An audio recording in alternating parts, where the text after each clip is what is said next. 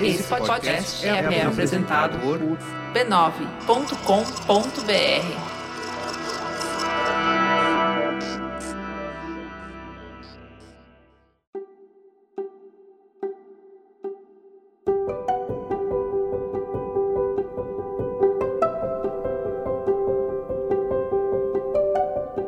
Eu lhe dou as boas-vindas ao Autoconsciente. Este é um podcast que entende você para você se entender melhor. Eu sou Regina Gianetti, uma pessoa como você que se interessa por vida interior. Eu fui jornalista, hoje atuo como instrutora de meditação e neste podcast eu sou uma repórter da alma, compartilhando reflexões e ações para uma vida com mais autoconsciência. A minha intenção é que ao terminar um episódio, você se sinta melhor do que quando começou.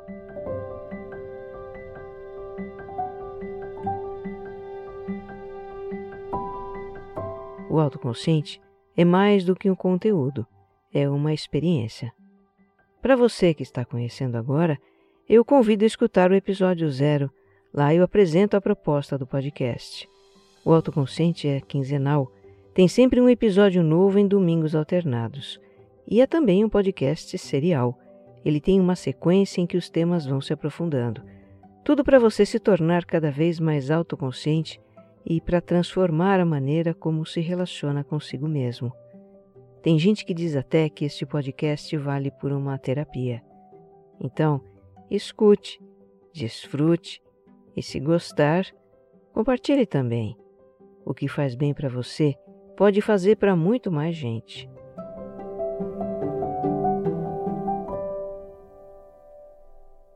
Episódio 83 Quando é difícil decidir.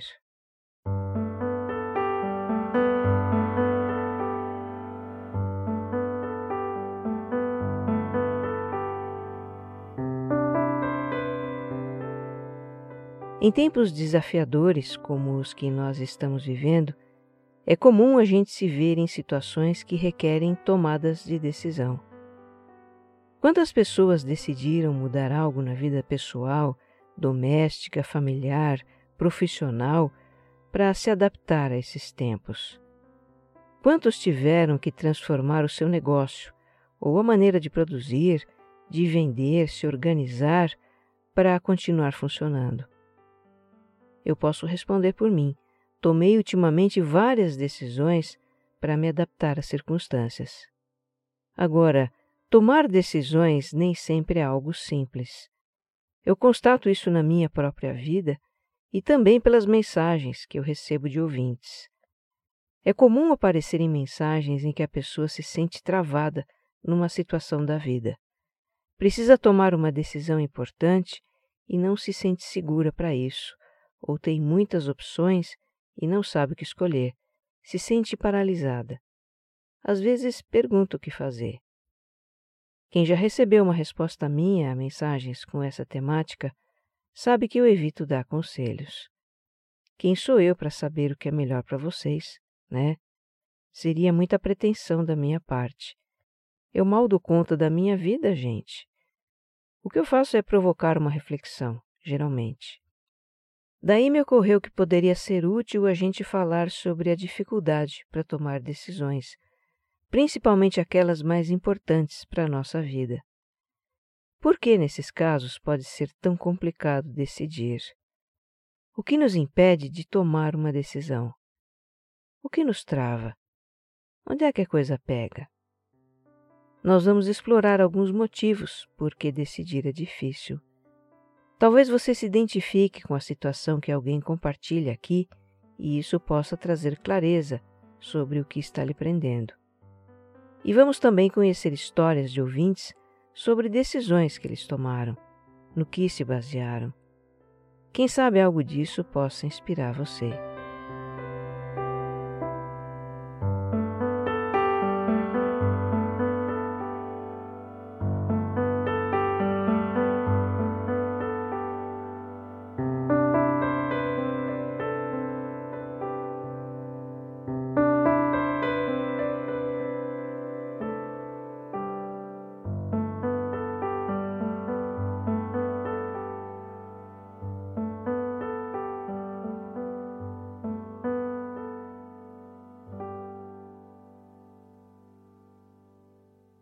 Tomar decisões neste nosso mundo pós-moderno não é simples mesmo.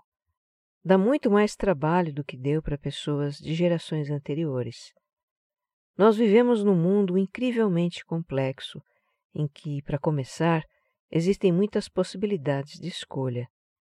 Nas decisões mais simples, a gente se pega com um grande número de opções. Comprar um celular, por exemplo. Quantas marcas de celular existem? Aí dentro da marca você tem N modelos, e naquele modelo você tem N configurações. É uma loucura. Considerar várias possibilidades nas decisões do dia a dia se tornou um modo de a gente funcionar. Um modelo mental que atua também em decisões de maior importância para a nossa vida. É como se, para decidir, a gente precisasse analisar muitas possibilidades, senão parece que a decisão não vai ser boa. E aí a gente pode ficar atordoada com a quantidade de informação, com muita coisa rodando na cabeça e entrar em parálises por análises, uma expressão do idioma espanhol que poderia ser traduzida como paralisar de tanto analisar. Pessoas com tendência à ansiedade são mais propensas a paralisar por pensar demais. A mente ansiosa já é de viver no futuro, antecipando situações problemáticas, imaginando de tudo que pode acontecer. Então, quando precisa tomar uma decisão, que é algo que vai trazer efeitos futuros, e ainda mais tendo que processar muita informação, aí a mente se agita entra numa espiral de elucubrações que traz muita ansiedade. É o que a Camila percebe nessas situações. O que me paralisa é que sempre penso em todas as possibilidades para cada decisão, os prós e contras. Eu penso muito e o excesso de informação me deixa mais ansiosa.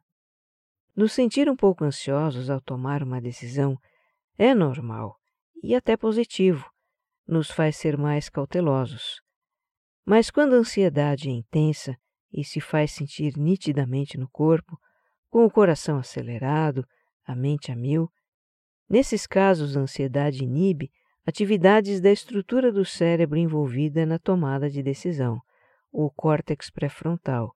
Em estudos que neurocientistas fizeram, eles observaram que quando uma pessoa está ansiosa, são desligados circuitos cerebrais que permitem ignorar informações irrelevantes e priorizar aquelas que são importantes. Por isso a pessoa se percebe confusa, com uma avalanche de informações na cabeça e tem dificuldade para focar no que interessa e decidir. Outro efeito do excesso de opções que o mundo nos oferece é mais psicológico. Quando temos muitas possibilidades de escolha, pode ser difícil nos contentar com uma coisa só. E daí que nas nossas decisões nos preocupamos demais com o que vamos estar perdendo por ter que escolher. O Maclênio já se viu em grandes impasses por ter que abrir mão de uma coisa para ter outra. Me corroía a ideia de não conseguir conciliar, ele diz.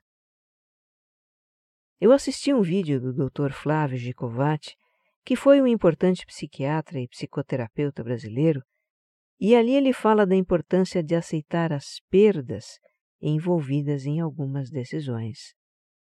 Decidir entre uma opção muito boa e outra muito ruim é fácil, não tem muito o que considerar. Mas quando as alternativas são mais equilibradas, têm prós e contras, ao decidir por uma, a gente tem que abrir mão de outra. Por exemplo, o Paulo se viu na difícil situação de ter que decidir entre três opções de carreira. Ele é médico, prestou prova de residência em vários lugares e foi aprovado em três hospitais. E o que a princípio foi uma alegria, ser aprovado em provas difíceis, em seguida se tornou um dilema, ou melhor, um trilema. Cada opção apontava para um rumo de carreira diferente. E agora? Qual seguir? Duas delas implicavam mudanças de cidade, se afastar da família e da companheira. Não era só uma decisão para o seu futuro profissional, mas que também envolvia relacionamento amoroso e qualidade de vida. O Paulo diz que tomar essa decisão gerou muita angústia. Sempre fui indeciso por ter dificuldade de abrir mão. Se eu escolho uma coisa, tenho que abrir mão de outras que eu gostaria de fazer. Pois é, escolhas implicam em ganhos e perdas, e a angústia da perda dificulta a decisão. E mesmo depois de ter tomado a decisão, a gente talvez não se veja livre da angústia se a mente não para de pensar que a decisão tomada pode não ter sido a melhor, ou ficar imaginando o que aconteceria se a decisão fosse outra. É o que a Melissa está vivendo agora. Ela terminou o relacionamento com o rapaz por achar que não era apaixonada por ele e que continuar com ele não era certo. Só que depois que ela terminou, começou a sentir uma agonia. Tenho medo de ter tomado a decisão errada e lá na frente perceber que perdi algo incrível que poderíamos ter, ela diz. Segundo o Dr. Gicovati, é comum que certas decisões criem uma tensão interna, mesmo depois de tomadas. É como se a decisão perdedora ficasse reclamando dentro da gente. Por que você não me escolheu? E aí ficamos cheios de dúvidas, como acontece com a Melissa, que agora fica questionando se não teria tomado a decisão errada, se não deveria ter dado uma chance para o relacionamento. Existem ainda situações em que a gente não tem dúvida do que deseja, mas mesmo assim não consegue se decidir a agir. A Clélia está infeliz com seu trabalho. Já não vê mais sentido em estar ali, sem crescimento pessoal, fazendo sempre as mesmas coisas, num ambiente ruim. Ela diz que gostaria de passar mais tempo com seu filho, trabalhando como autônoma. Mas tomar a decisão de pedir as contas e empreender o negócio, isso está difícil. O que geralmente existe nesses casos é o conflito entre ficar naquilo que eu não gosto, mas já conheço, versus mudar para aquilo que eu gosto, mas desconheço. Em outras palavras, o dilema de trocar o certo pelo incerto, que emperra a tomada de decisão. Mas, enfim, muitas opções para analisar, não querer abrir mão de A para ficar com B, dilemas torturantes, uma angústia que paralisa, dúvidas. Essas parecem ser as dificuldades mais comuns na tomada de decisão, pelo que eu tenho observado entre os ouvintes do autoconsciente, meus conhecidos, meus alunos. E se a gente se perguntar por que tanta análise? Por que dúvida? Por que a angústia? Por que a paralisia? O que a gente vai encontrar lá no fundo é algum medo. Medo de tomar uma decisão errada, que depois vai nos trazer algum problema. Medo de se ver numa situação nova, desconhecida. Medo de não gostar daquilo que a gente decidiu, se arrepender. Medo de não dar certo, de não dar conta, de nos decepcionar conosco mesmos.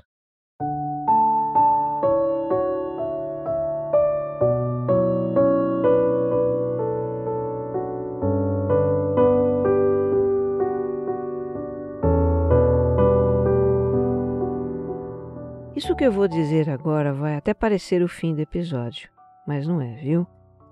É que eu quero partir dessas reflexões que eu vou compartilhar com você para que a gente possa então explorar o que fazer diante do medo de tomar decisões. Como qualquer pessoa, eu já precisei tomar muitas decisões importantes na vida. Decisões de estudos, carreira, relacionamento amoroso, decisões de trabalho, ter filhos, mudar de casa, de cidade, de vida e muitas, muitas decisões. Com a experiência de vida que eu tenho hoje, eu talvez tomasse decisões diferentes das que eu tomei no passado, porque eu amadureci. Minha visão sobre várias coisas mudou. Mas sabe de uma coisa? Eu não me arrependo, não me culpo, não me mortifico por aquelas decisões que no passado eu considerei más decisões. E sabe por quê? Porque, um, elas foram o melhor que eu pude fazer naquele momento segundo o entendimento que eu tinha, dadas as condições que eu tinha. E dois, todas as decisões que eu tomei, boas e más, me trouxeram até aqui, até este momento em que eu falo com você. Elas moldaram quem eu sou agora. Eu tive experiências com elas. Eu aprendi. Nós não nascemos sábios. Não nascemos maduros, com capacidade de discernimento. Esses são atributos que nós vamos adquirindo com a vida, tendo experiências, dando cabeçadas, aprendendo o que funciona e o que não funciona. Não existe outra forma de amadurecer. Definir o que a gente quer e não quer para a nossa vida, fazer escolhas, tomar decisões, esses são exercícios fundamentais para o nosso desenvolvimento. Sem eles, a gente não evolui, não se descobre, não se afirma, não se realiza como pessoas. O problema é que nós estamos muito mais preocupados em não cometer erros, em não falhar, do que em ter experiências de vida. É natural querer evitar erros, falhas, problemas e insucessos. Isso é próprio do nosso instinto de autopreservação, está na essência do nosso comportamento. É o que nos motiva a buscar informação, refletir, calcular riscos, ser consequentes ao tomar as nossas decisões. Maravilha! Agora, por mais que a gente imagine todas as situações imagináveis, todos os cenários e possibilidades, não há nenhuma garantia de tomar a decisão certa, de evitar erros, falhas. Essa é que é a dura verdade. Sempre existe o risco de as coisas acontecerem de uma forma diferente do que a gente imaginou ou não acontecerem como a gente imaginou porque assim é a vida imprevisível. E nada do que a gente seja capaz de imaginar pode afastar esse risco. Ficar pensando e pensando e pensando indefinidamente, em busca da decisão perfeita, adia a decisão, até inviabiliza a decisão, porque de repente a gente trava. O fato é que o futuro é incerto. Essa é outra dura verdade. Ser humano tem aversão à incerteza. Essa é uma palavra que a gente até se arrepia de ouvir, porque sempre imagina que a incerteza vai trazer problemas. Só que pode trazer coisas boas também. Por que a gente não pensa nisso? Seja como for, é impossível evitar a incerteza. Não temos controle sobre a vida para evitar a incerteza. Então o que nos resta é tocar a nossa vida, apesar da incerteza, e nos permitir ter experiências que gerem amadurecimento. Decidir dá um frio na barriga, dá medo? Dá sim. Não tem nada de errado com isso. É humano. Mas não precisa ser algo paralisante. Podemos decidir com medo e tudo. É como diz a Esther, que saiu dos impasses de sua vida quando o desconforto de estar neles se tornou maior que o medo de tomar uma decisão. E depois que ela tomou a decisão, aquele medo que a paralisava se mostrou irreal. Mas a gente só descobre que o medo é irreal, ela diz, depois que o enfrenta.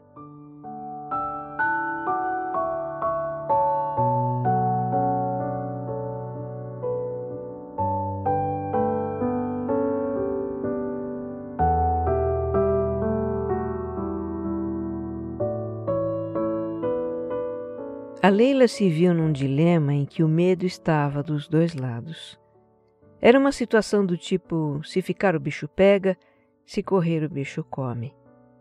Ela passou anos trabalhando ao lado do diretor da empresa, alguém que tratava mal as pessoas e cometia abusos de autoridade.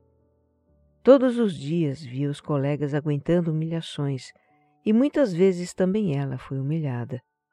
O medo era uma constante no seu trabalho. Mas ela também sentia medo de pedir as contas e demorar para arrumar outro emprego. Suas despesas eram altas e ela não teria como pagar. Um dia, ela estava de férias, bateu a certeza de que não queria voltar a trabalhar naquela empresa. A Leila diz: Parei para refletir que dessa vida a gente não leva nada além das nossas aprendizagens e vivências. Coloquei minha saúde mental em primeiro lugar e decidi pedir demissão. Ela sentiu como se tivesse tirado do pescoço uma corrente que a estrangulava. Pouco tempo depois, já estava trabalhando de novo. O que a gente vê na história da Leila é que, entre continuar numa situação que lhe causava um medo real e cotidiano e se arriscar numa situação que trazia um medo imaginado, ela decidiu enfrentar o medo imaginado. E o cenário que causava esse medo não se confirmou. No caso dela, a decisão foi como uma virada de chave, rápida, definitiva.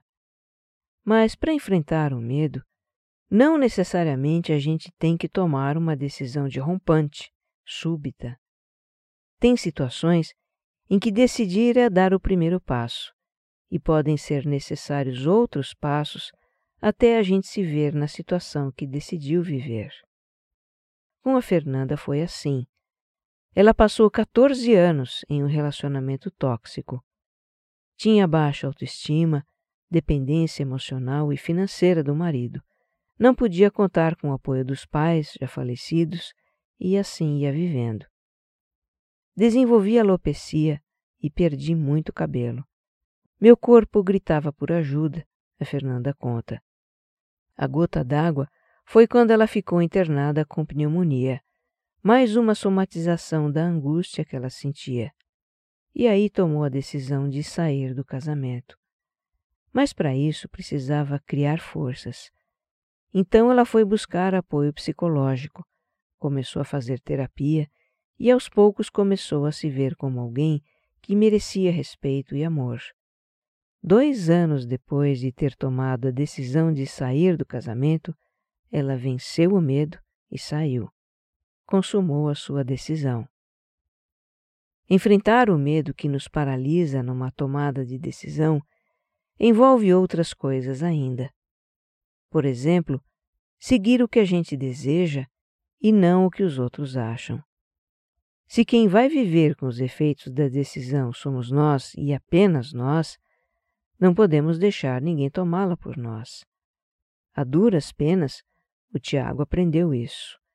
Ele foi um jovem inseguro para tomar decisões e, por influência dos pais, começou a cursar a engenharia, mas não era sua praia. No terceiro ano da faculdade, ele decidiu mudar para letras e, para isso, teve que enfrentar os pais. No final, eles compreenderam que o filho queria ser professor de inglês e ficou tudo bem. Hoje é esta a sua profissão e ele está muito feliz. Tomar decisões, como a gente discutiu antes, pode envolver abrir mão de algo. E pode ser algo muito caro para nós. O João trabalhava como bailarino, a profissão dos seus sonhos desde criança. Aí veio a pandemia e você já pode adivinhar o resto. O setor do teatro da dança e de espetáculos parou e o João se viu completamente sem trabalho. A decisão mais difícil da minha vida foi ter que deixar meu sonho de lado para trabalhar em algo que fosse concreto. Arrumei um emprego com carteira assinada, ele conta. Imagine como é para um bailarino trocar a leveza da dança pela rotina de um trabalho convencional. Pois assim ele fez e tem muita gratidão por estar empregado numa fase tão difícil. Ele estaria mais feliz com a dança, mas na sua decisão o que pesou foi se sentir seguro. Por hoje, isso é o mais importante para ele. Tomar decisões envolve também ter consciência das implicações daquilo que a gente decide. Envolve assumir riscos e se algo não funcionar como a gente imaginou, precisamos estar preparados.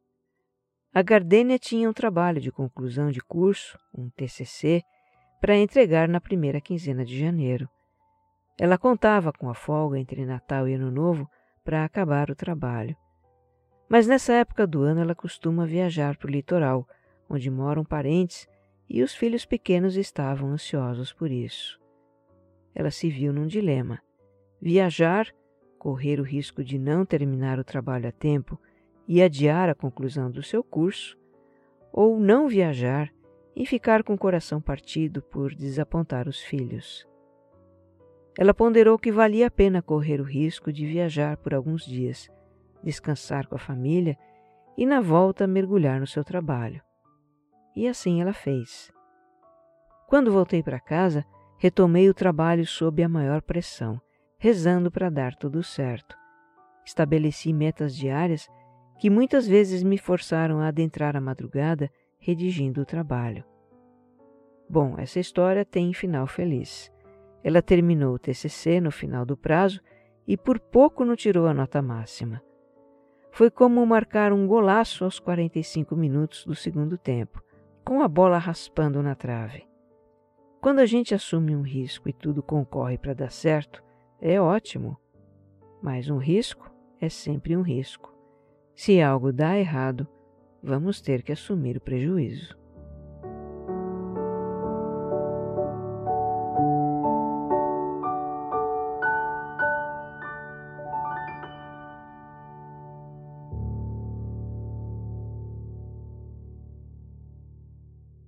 Nós somos ensinados a tomar decisões racionais, a considerar alternativas, pesar prós e contras, calcular riscos.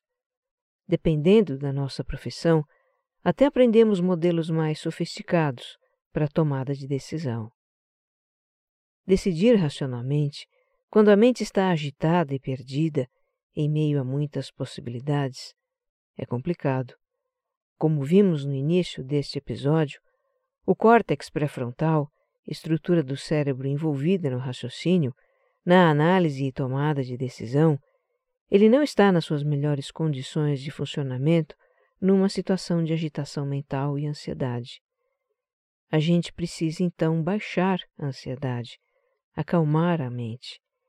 Isso é algo que a gente aprende a fazer com a prática da meditação, né? Como eu várias vezes já falei aqui no podcast. Nos trazer para o aqui e agora da respiração. Na descrição deste episódio, eu indico uma playlist do autoconsciente para você se aprofundar neste assunto e conhecer algumas práticas. Dar-se um tempo para refletir, para amadurecer a decisão, é também algo reconhecidamente importante. Eu tive que aprender a fazer isso. Quando jovem, eu era muito impulsiva e vivia tomando decisões precipitadas. Achei interessante o modo como Gabriel fala disso. Ele diz assim: nas situações em que eu posso parar para pensar, prefiro deixar o impasse de molho na minha mente pelo tempo que eu puder, para o meu cérebro ir juntando o mínimo de insumos para a tomada de decisão. Isso que ele diz é muito verdadeiro. Segundo a neurociência, quando temos um problema, o nosso cérebro fica continuamente trabalhando naquilo, processando informação, mesmo quando nós não estamos pensando na situação até mesmo quando estamos dormindo. Os nossos pensamentos ficam mais organizados quando nos damos um tempo para decidir. O que muita gente também faz, além de refletir, é observar como se sente a respeito das suas opções e levar em conta esse feeling para a tomada de decisões. E cada um explica isso do seu jeito. Para Amanda, se trata de ouvir o que o coração diz. Para Natália, ouvir a voz interna, o sexto sentido. Para Ana Flávia, é perceber os sinais do corpo. E a Dani descreve como ela faz. Eu respiro, penso nas situações e tento perceber o que fica leve e o que fica pesado. E aí eu decido pela leveza. Eu faço o mesmo que a Dani. Me imagino vivendo as situações e observo como eu me sinto. Eu jamais tomo uma decisão com que eu não me sinta bem, porque se eu não me sinto bem, é porque eu não vou poder sustentar aquela decisão. Não vai funcionar para mim, então eu não vou por ali. Se eu não sentir nada, vale a pena considerar aquela decisão, Pelo menos desconforto ela não me traz. E se eu me sentir entusiasmada, é bom sinal. Eu fico confiante em tomar aquela decisão. Nesse aspecto também, ser praticante de meditação ajuda muito, porque a meditação nos conecta muito com o corpo, com o nosso feeling, com a intuição. A neurociência e a psicanálise reconhecem a intuição como um sentido, uma forma de percepção que se baseia em processos inconscientes, memórias, experiências e não passa pelo pensamento. Ela se manifesta através de sensações. E essas sensações são algo a se levar em conta na tomada de decisão. Elas estão predizendo se a gente vai se sentir confortável ou não em seguir por determinado caminho. E na perspectiva da espiritualidade, a intuição é a linguagem silenciosa da nossa essência, da nossa sabedoria interior. Para mim, é uma bússola que nos dirige para aquilo que a alma deseja experimentar no mundo físico. Assim o Adrian faz para seguir a intuição dele. Silenciar a mente e deixar trabalhar a energia que nos habita, permitindo-nos receber com gratidão o que tiver que vir ao nosso caminho, ele diz. Mas a intuição não é bola de cristal. Segui-la não é propriamente uma garantia de que a nossa decisão vai dar certo. Muitas vezes, o que a gente chama de dar certo é acontecer aquilo que a nossa mente calculou ou o que ela quer que aconteça para controlar a vida e não ter que lidar com incerteza. Decidir não tem que ser tão complicado.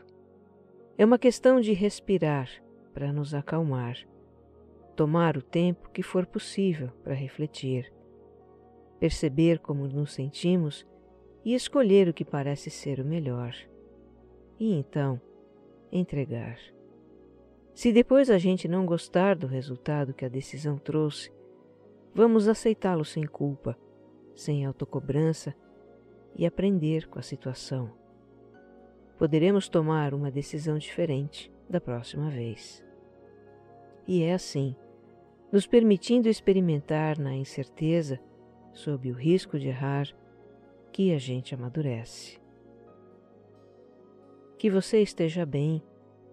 Um abraço.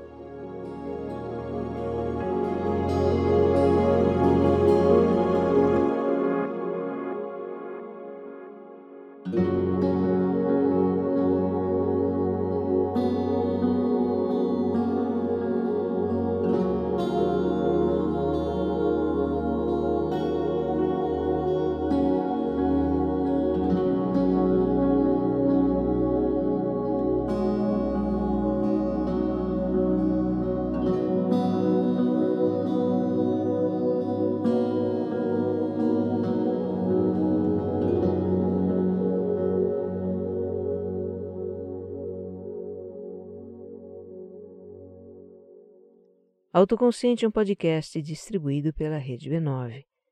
Roteiro e apresentação de Regina Gianetti. Edição de som e capas, Jéssica Correia.